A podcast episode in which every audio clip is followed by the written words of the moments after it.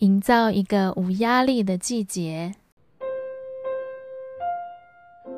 本日经文：马太福音十一章二十八到二十九节。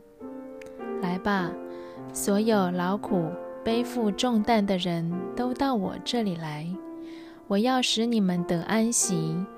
你们要负起我的恶，跟我学，因为我的心柔和谦卑。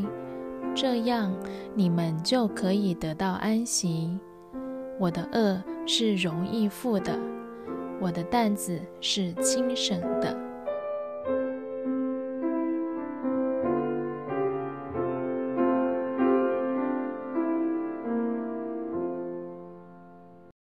我看到了一份在二零一九年时做的调查，显示百分之八十八的受访者说。这个假期是一年当中压力最大的时间，早从十一月就开始感到压力。我不能想象，如果有调查问他们二零二零年和二零二一年的压力程度的话，结果会是什么？这个季节一点也不缺压力的来源：家庭聚会、社交集会、旅行计划。购买礼物、财务开支、生活其他地方的额外责任，使这个季节对许多人而言都是紧张、焦虑。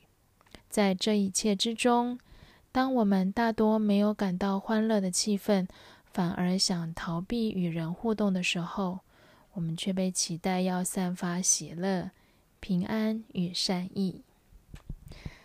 圣诞节日益商业化。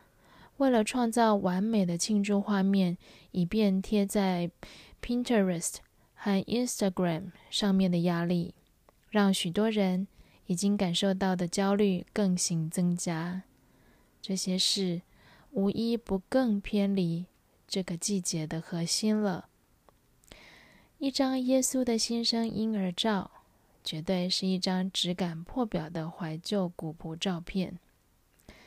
灯光昏暗的马槽，疲惫的年轻妈妈，困惑的爸爸，混杂的动物与访客，这样的画面可能需要先做一点创意摆设，才能放到社交媒体上。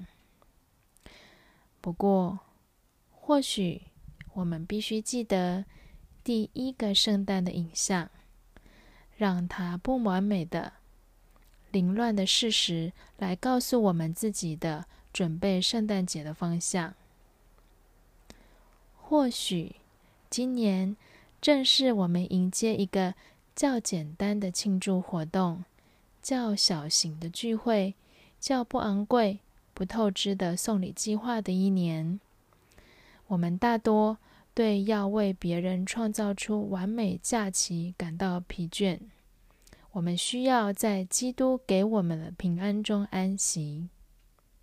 所以，假如你还没有寄出圣诞卡，或许发个问候的电子邮件就可以。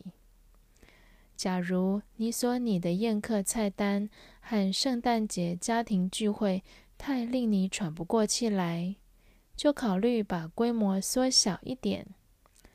不要试着将每一个社交活动都挤在十二月二十五日这个大日子之前或当天。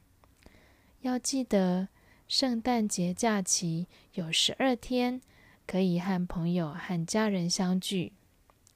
事实上，也可以考虑在一月六日主显节的时候跟他们相聚哦。基督降生。是要带来安息与平安。但愿这个礼物是今年我们可以送给自己的，也但愿我们可以允许自己对那些我们觉得重担的事情说不。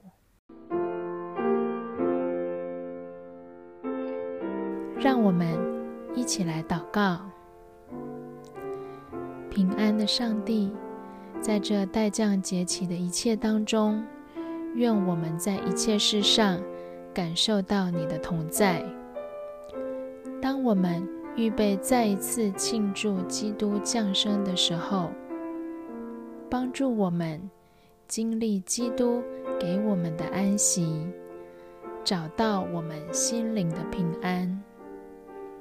祷告是奉靠主耶稣基督的名，阿门。